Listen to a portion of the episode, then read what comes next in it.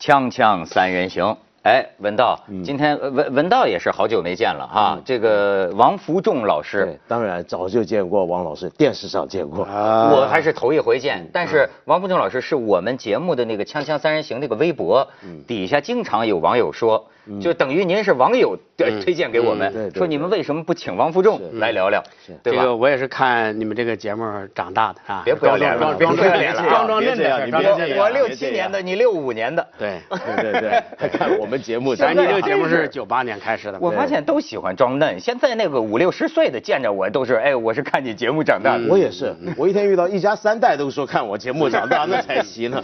都希望年轻嘛。是。啊，这个王老师呢，今天来呢，就是准备让人骂的。啊，OK，对对对对，他 习惯，对，习惯。，哎，你对这个老有人骂有什么感觉？挺舒服的，为什么？因为就是你在中国说正常话呀，嗯，被认为是疯了，哦，不正常。所以说他这个有篇文章的标题呢，就叫“雾霾是生活幸福的标志”。嗯呃，你你还别说这雾霾啊，闻到很多这个边际效应，你想象不到。这个甚至有人跟犯罪率联系起来。这个雾霾最高的时候，犯罪率上升。呃，比较多的是偷井盖的增加了，因为所有的监控头都看不见。你知道今天我看见一新闻，我觉得问题主要出在媒体的写法。现在是媒体他就爱往上照，所以你都不知道是真是假。十二月十号就前两天在江苏淮安啊，雾霾已经连续多日，有个打工女孩叫小慧。微信上认识了一个网友，俩人就约炮，不不不不是约炮，约约约约见约，见？人家小慧人家男女一约就 是约的意思就是你你 不是人人小慧没想约那个，人就是约见。啊结果你看啊，男子开着摩托车将小慧带到郊外，以雾霾太大看不清路为由停停车，说雾霾太大看不清路停车。好，一停车在路边对小慧言语骚扰，动手动脚，然后小慧就下车，边呼救边逃跑。雾霾中，小慧喊了几声，就呛得嗓子疼，喊不出来了。然后呢，而且根本看不清方向被男网友扑倒在路边强奸。哎呀事后，该男子逃离现场，不不久，该男子被警察抓住，他悔恨万分，说当时雾霾中就他们两个人，他自己沉醉在浪漫气氛中了。你明白这种心理吗？就是他周围如果全是雾霾啊，就显得世界上只有这个男的和这个女的，他容易生出这种无拘无束来。嗯你你知道雾霾其实也对我们中国做文化做艺术的人是一次千古难逢的伟大契机啊！怎么说？这个当年英国在十九世纪末二十世纪初的时候，诞生了很多伟大的文学艺术作品，都是全靠伦敦有雾霾。嗯，你比如说像特拿的画，特纳的特纳画，特纳哎呦特纳的画要不是伦敦雾成那样子，他画不出来。哎狄更斯特别喜欢写伦敦的雾霾。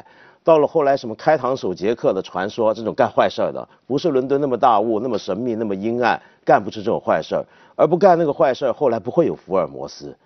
你哎想想看，如果大家应该组织全国文联作协啊，歌颂雾霾，就是你还针对雾霾来来来写点颂歌。你要按照这个咱们的一个朋友有个画家叫徐磊哈，按照他的这个歪解哈，本来英国不该连特纳都没有的，他就说这个呃，好像世界上美食发达的地方往往出画家，说你看英国。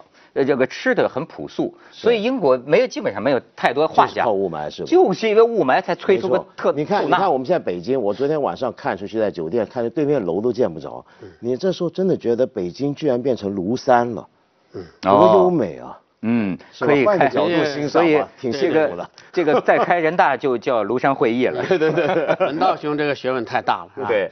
其实你看这个我们过去那个仙境啊，都是这种。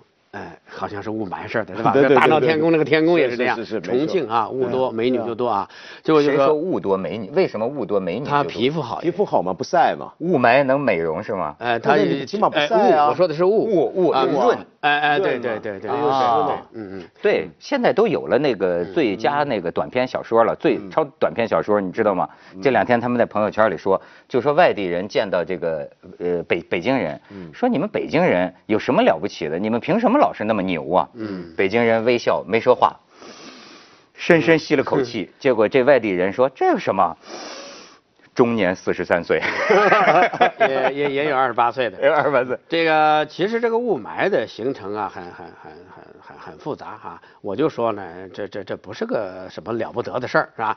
媒体包括咱们正在炒这个事儿，把它炒炒的严重了啊。哎，嗯，你这么说，那我就问问你了。嗯，我今天最新看到的两个报道啊，嗯一个是北京气象局他说的啊，就是这次他就说主要是燃煤。嗯，呃，污染，然后呢，在这个污染的积累过程中，嗯，是这个机动车的尾气起了作用，然后呢，他甚至还说，就说今年什么天气好的，已经比去年呢增加了是十几天、二十几天，就已经在变好。嗯。嗯，你注意，呃，有关部门是这样说话的，我们这个东西是总体改善了，总体改善就是不如的意思，还不如原来好的意思，它总体改善就是没有原来好的意思。你讲是机动车排放，你讲是燃煤，它只是说，只是说在原来基础上，这两个因素呢，可能对它的加速污染起了作用。但是它的污染的基础还是工业生产，嗯，就是北京在河北省里边，北京、天津都在河北省里边，河北省的人民也要生存，也要过好日子，怎么办呢？那它技术又不行，我只能做一些个，比如说。哎，基础的哎，这种哎，就是这种，比如说呃，造造纸啊，这个化啊，这个这个这个这个这个这个钢铁啊，大连钢铁，河北省有产一亿多吨钢啊，呃，这个水泥厂啊，这些东西是最基本的原因，而燃煤跟这个机动车应该不是基础的原因，不是最主要的。对，而且你就这样说，如果不开车会怎么样？不开车当然就没有这么重的雾霾，但是不开车会死的人更多。比如说一个产妇大出血，没有汽车怎么办？怎么到医院去？对不对？开汽车给人们带来多少便利，是不是？嗯。燃煤不不烧煤不烧煤，这就冻死了就。不过这里头，我觉得常常有时候我们这么一讲啊，说我们看到这个雾霾很严重，说是混合了燃煤、工业废气跟汽车尾气，其实需要仔细区分的这个概念。呃，它其实是混合了几种东西形成可见的雾霾，但是里面污染的来源跟它污染所达成的效果是不一样。你比如汽车尾气这个东西。呃，最早世界上现代世界发现汽车尾气带来很严重问题是在南加州嘛，洛杉矶啊，六十年代之后，对不对？五六十年代，那么当时很多人没搞清楚这是什么，结果居民们闹，然后关了一个工厂，又关一个工厂，到最后终于，真的是加州理工学院一个教授发现，其实是汽车尾气，他做了一个模型出来，于是开始花了很长时间，洛杉矶才治理好这个问题，但是那个东西呢？汽车尾气排放出来的主要是臭氧，臭氧不是那么可见的东西，不是那么可见的东西。而今天中国在，尤其在北京，我们说的这个雾霾中，主要成分应该是工业污染，它可能接近以前伦敦那一套。但是我刚才听王老师讲，是我们没有那么多的硫化物在里面，因为当年伦敦的那个雾霾里面有大量的硫化物，就不是我们都晓得伦敦那年雾灾嘛，五几年之后就很多人心脏心脏病都会发。那么，但我们现在这个，如果不是硫化物多的话，那成分到底是什么，我就不太清楚。真的先要搞清楚这事儿，因为你看啊，很多恍恍惚惚。你比如说，我有一个恍恍惚惚的理解，我觉得好像北京一供暖，这个雾霾就出来。所以，要是按我这个恍惚的理解，那就是就是你说的，现在很多事儿就是选择，你是毒死呢，还是冻死呢？那你要烧吗？那然后呢？这个刚才王老师又说，四环以内，实际现在北京都是天然气。对，没有，基本上没有煤，都是天然。气是呃都是周边的，对对对。再有一个就是说现哎现在就单双号了，我的这个车今天就我就得打车，所以你要选择你是要开车，你还是要，甚至你看宋丹丹在微博里，我记得宋丹老师还说呢，说我这辈子从来没考虑过离开北京的问题。他说但是今年我现在就在想，我得到哪儿安度晚年去？嗯嗯，就是嗯，我最恨的就是这个风，这这几天就是主主要的原因都不是你们说的那东西，就是风太小。风太小造成的，是不是？你只要有足够的风，我说的是西北风，嗯，你说的这些事情都不是问题。因此，这跟北京的自然地理条件有关系。它风，嗯，是取决于这个的它的大小。但这个东西就牵涉到地理环境。你比如说伦敦大雾，自古以来都大雾，嗯，它是伦敦那个雾是工业污染加上原有湿气就重，但它那个地理环境，它就是湿气重。就下雨就多，但北京原来不是湿气那么重的地方，那么所以现在有风当然好，但这个风我们操控不了。当然我听说有人建议现在做一个通风走廊嘛，是不是？建个庙，建个庙，建个庙，建个庙拜神管用。因为政府做了很多事儿。尾呃什么什么这个这个这个这个尾气的这个排放的，比如说单双号限行啊，是不是啊？呃呃发布什么什么预警啊，中小学生比如说不上课，这都没用。不说花这么几十万呢，就在西北方向建个庙就完了，封神也能也能顺应民意。那些东西五七八千亿也是买个民意，其实是没有用的，打水漂的。不，我没太没明白为什么要给他盖盖什么庙？祈祷来风的庙嘛，借东风嘛，借借西北风的庙嘛。不是，你觉得政府没责任吗？政府有什么责任呢？您是哪儿派来的？这样说，北京的雾霾就是因为北京人折腾的欢。太矫情了，北京人太矫情。你看咱河北省，您老家听说也是河北。哎呦，我们是老雾霾了。老就你看污染最重的十个城市，没有北京，都是什么石家庄啊、衡水啊、沧州啊、廊坊啊，都是这些地方。嗯那些地方看没，很少有抱怨。为什么？人穷啊，人穷对环境的评价就低。人富裕之后，有钱之后啊，他才对环境的要求高。所以说，北京人抱怨多，河北人抱怨好。河北省的人为什么抱怨低呢？因为他正在经济增长过程中，他也比较穷，他就说要么饿得两眼发昏，嗯，空气很好，要么就是说呢有点雾霾，但是吃饱了撑的。你要选哪种？我我觉得可能我们河北人是吸吸从小就吸吸傻了吧？可能是。哎，咱们可以轻松一下啊，看看这个不但有的人跟这王老师是一个态度哈，不但不抱怨，反而还歌颂。我们看一下，哎。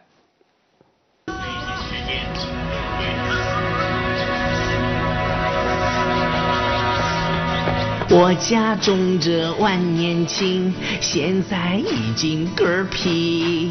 垃圾堆的突然播种，能活才是奇迹。不管远近都是污染，请不用躲避。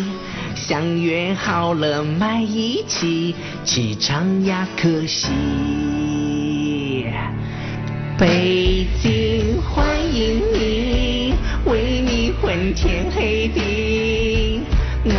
俺们的肺里都充满着朝气。北京欢迎你，和你分享悬浮颗粒，在尘埃中创造奇迹。那就是，的确我同意，就是工业，比如说先进的地方。呃，可能对雾霾的抱怨比较重一些。像河北这种相对还处在发展阶段、比较穷，相对于北京，那他也没办法抱怨，他靠这个活。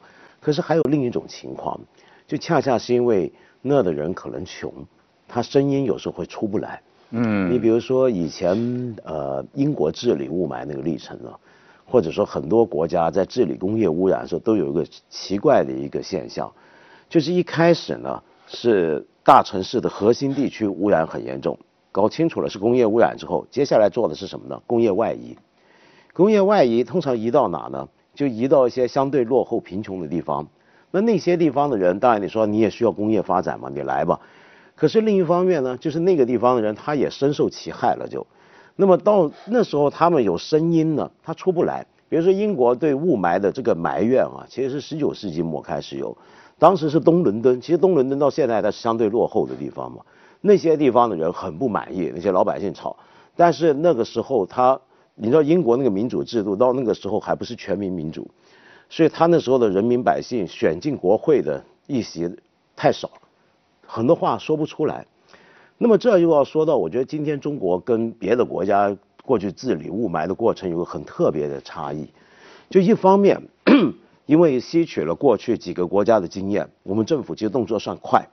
就以前你你英国、美国最早遇到这问题的时候，一开始都觉得这不是回事儿，或者要花一段时间。哦，雾霾是个污染，污染对人体可能不好，然后再下来呢，才开始想该怎么做。但中国反应算快，但是另一方面呢，我们比起其他的国家又有一个很关键的核心差异，就在。英国也好，美国也好，日本也好，他们在治理工业污染的过程里面，老百姓的地位很重要，就总是老百姓受不了了，忍不住了，起来抗议，然后起来监督政府。他们通过议会提出法案，通过媒体提出质疑跟监督，那么甚至民间做很多自己的监测，比如说他们也跟我们一样，不相信官方气象局提供的数据，自己来做一些大学独立做报告。但我们这方面，我们国家是没有这一块的，因为我们的国家这边，比如说现在这个每天的雾霾污染、空气污染报告，现在全国只有唯一一个是合法的途径，就气象局公布，民间自己不准做的。那也就是说，我们是政府能力反应很快很强，我们来做，你们老百姓看着啊，一边看着别别吭声。那这是我们跟他们很不一样的地方。而且就说我那天看见人家文章说了，伦敦的雾霾可不是风吹走的，嗯，他是采取过什么呃清洁空气啊这些法案呢？那你说，哎，王老师，为了让对你的骂声更猛烈一些，我准备念一下你的文章行吗？王老师说过啊，说这个这不是中国独有的过程，而是世界现象。美国人就说过，忍受肮脏是美国富裕的先决条件。诚哉私言。哎，我听人家太多人批判这种观点了，就是说，不能说啊，发达国家经历过的事儿，我们难道还不会学学点乖吗？我们还要照样经历一遍吗？嗯，这个刚才文道说的那事情是这样，河北人民跟北京人民对雾霾的态度不一样，北京人是真的恨死雾霾了，但是河北人没那么恨，他就希望雾霾可能更多一点。为什么？因为他那个正在经济增长中，经济增长该是必然伴随着。污染包括雾霾这个加重的，你要想让河北省生产没有没没没有雾霾的话，他得买好多的这个除污的设备，它的成本会很贵，他生产东西就买不起了，他他就我们就就付这个东西付的价格更高，因此实际上它是不可能的啊。你说伦敦不是风吹走的，我相信人家是技术创新的结果，对，人家是技术创新是吧？哎，然后哎把把这个产业给把产业给升级了。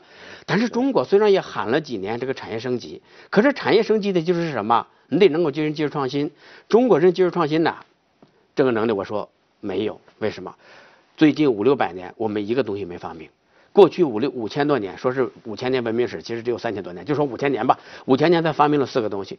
你这种进步，这种你这种进步东西，你让他通过技术创新学学英国。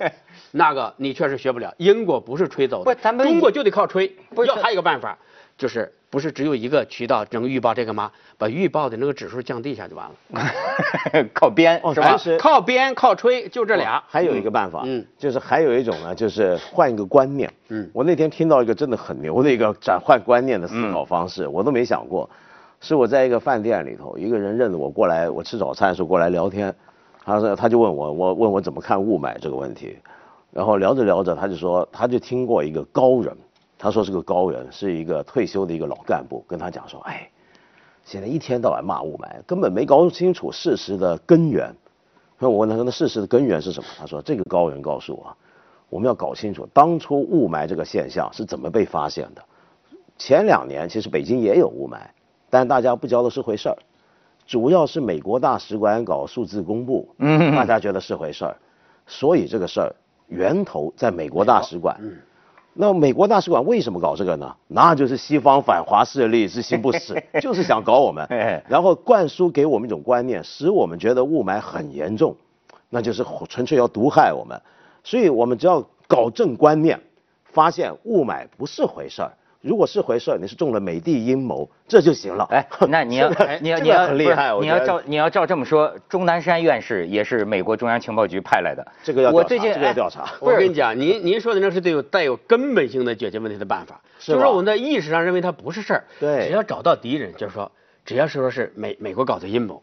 那我们就不是不是王老师，这开开玩笑是开玩笑，我就说这事儿要到人命关天了，那就不是小问题。没有人命关天呀！我今天看见钟南山接受央视的那个采访啊，北京十年肺癌增加百分之六十，就当然我不是专业的，但是钟南山的意思就是雾霾跟这个肺癌几乎就是有确定性的关系，呼吸系统的问题。那你说每天鸡一叫天就亮，那你说有没有关系？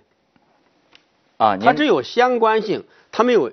并不见得有必然的关系，就是我们说的因果性、相关性跟因果性不是一回事。就像关公战秦琼，它是相关性，它没有因果，它它它俩不会战。您这经济学家，您能挑战医学家的这个见解吗？不不不，钟南山只是众多医学家当中的一个。而且现在科学家对于雾霾的成分还没有搞清，那么雾霾的致病的机理没有搞清，包括癌症的生病的机理我们也没有搞清。所以说这样的呃，即使是中院是这样讲，我觉得也太操切了。那您觉得对健康无害吗？这雾霾？哎，这个我很难。认可这，你要喝酒对健康有没有害？抽烟有没有害？我吃冰激凌有没有害？我坐飞机有没有害？都有害啊，吃药都有害。我吃饭喝牛奶有没有害？也有害啊。任何东西都有害。这个东西就是说有好的一面，有不好的一面。而雾霾是现在我们快乐的结果。你比如说，我们开上车了，是不是？冬天呢，我们可以烧煤取取暖，对不对？河北省的那大炼钢铁，人家呃也初步有俩钱了，是不是？不是，照您的意思，这全世界气候大会，这联合都没必要开了。气候大会可以开，都是快乐的代价。问题不能要求过分，对不对？就是说，你们发达起来了，现在我们也要发展。北京人发展过了，过去北京也很脏。你七九年的时候，北京的人人人戴这个面纱，呃，这这这姑娘，所以说我们才修了这个三北防护林。那时候比现在其实还脏，水水到处都很脏。现在北京发展起来了，你不能不让我们发展起来。我们要发展起来的，除了投入其他东西之外。比如说劳动力呀，呃，原材料等等等，还要投入个东西，就是干净的环境。我们如果不把干净的环境弄脏，我们河北就发展不起来。因为因为因为全世界路都是先污染后治理。如果你说呃不能走先污污染后治理的路，那等于说是光污染不治理。我们不这样看。您您这您的选择啊是非黑即白。不不不不，难道不存在这个中间的选择，少点污染？这发展，你你对可以呀。比如说我们造纸厂就有污染，我们让它没有污染，可是纸就得成十倍的贵，你买得起吗？当我们说我们需要纸的时候，需要物美价廉纸的时候，其实我们就告诉生产厂家，告诉河北北京人，告诉河北人说，我们需要污染来污染吧。那我再请教您，您这不是经济学家最爱讲市场了？嗯嗯。市场杠杆能起这个作用吗？比如说在这种情况下，可能生产那种哎能够少污染也能生产纸的这种设备。它就就就是价就值钱了，就是技术创新啊！对啊，它创造了新的新的产业。呃，那是技术，那我们创造不了啊。引进呢？呃，引进它贵呀，你买不起了就。天哪！我我想就是说的是，其实中国现在呢，比如说习近平他说，二零三零年前对要解决掉这个我们的这个雾霾问题，针对的就是这个工业源头。对。那么这里面包含的就是一个工业升级跟转移的问题。这但这个其实已经是很大很大的一个挑战，因为三零年太早了。我觉得很大的挑战，因为你讲的是什么？我们刚刚讲，我觉得王老师有一点我非常同意，就讲当年伦敦的治理成功，固然它有很多政府的政策，固然是受了民间的压力互动之下，比如推行啊，所有伦敦，你看现在伦敦的老房子不是有烟囱吗？很漂亮，其实那都没用了嘛，我们知道，对，不在家里烧嘛，都是天然气，他们也是集中供暖，但是用天然气，他把所有的工业移走，然后就算。周边的工业城市，它的那个工业烟囱提的拉的非常高，拉的那么高，就是为了让它更容易在高空疏散。但是更重要的是什么？是整个英国，不只是伦敦，全英国产业升级。对，英国再也没有重工业，再也不是我们熟悉的那个工业革命之后的英国。它整体产业升级，然后伦敦变成金融中心，然后整个英国靠的，比如说我们看到英超，你用英超能赚多少钱？你说温布顿那个网球赛，英国人很久没有赢过冠军了，直到前两年，但是他靠那个赚多少钱？然后英国的电视娱乐设计。它整个大转型，它才做成这个污染绝迹。对对。那你问题现在来了，你想北京不污染，那就要河北周边这些地方也也不做这种工业。对。那你是希望河北人以后，比如说能够出一万个窦文涛，嗯，带动河北省娱文化娱乐产业升级，那就有希望。嗯。就是说，但问题是这个东西太困难。那还不讲这个，你二零三零年就算治理得了这个，到时候中国汽车大概是四亿部。就是另一种污染，就是美国洛杉矶遇过的那种臭氧污染。当然，我们也可以说不怕，到时候有电动车了，替代能源了。那你就要看我们现在这个电动车替代能源，它发展的这个步伐有多快。所以这个事儿真没那么简单。咱们先去一下广告，锵锵三人行广告之后见。王老师，我再给你挑点事儿啊。嗯。王老师在这个二零一五年三月二十四号发布这个治霾五个原则啊，这个王福正的原则，第一。消费者是雾霾的元凶啊！我看那很多人打了啊，而不是生产者。消费者应该为治理成本买单。二，治理的受益者应该向受害者支付代价，比如北京应该向周边的地方进行补偿。第三，政府收费和收税标准不可过高，以免造成生产成本过快上升。四，不能着急立即消灭雾霾，代价太大。五，不能感情用事。夸大雾霾的危害。对，嗯，柴静，柴静我很尊重了哈，嗯，但是他做的雾霾这个基调呢，我就反映了一些民粹的这种情绪，就是太着急了，太着急，事事以急败，事以缓成。太。急了就不行。北京人呢，你就得认倒霉，你发展太快了，发展成了刚才文道兄说的那个金融中心都快生成。北京现在比伦敦还发达，可是周边太穷了，你周围都是穷人，都是穷亲戚，你怎么办呢？你就得忍着。哎呦，你太快了，你但是你这个雾霾啊，嗯连恨不能香港，我觉得都能闻着北京雾霾的味儿。哎，但是问题是你要消灭雾霾的代价更大。消灭雾霾那，就要死更多的人，就是雾霾会死更多雾霾可能会死人，伦敦死了一万多人。嗯啊，你如果消灭雾霾，那就好了。河北省的人，那就要，比如河北生产不不不再不再生产了，这些东西都不再生产了，我也升不了级，我也不生产了。不生产之后，他收入下降，人变穷之后，人穷之后生的病，那是最多的。哎呦，这王老师，您这个众矢之的了。哎，所所以所，以所以你如果要工业升级，或者比如说我们要针对污染源头做这个房屋改善，那是非常昂贵的。那种技术，比如说现在所有的排污水，你可以不排污水，但是那是很昂贵的事儿。但这个事儿就是看我们整个国家这个预算或者。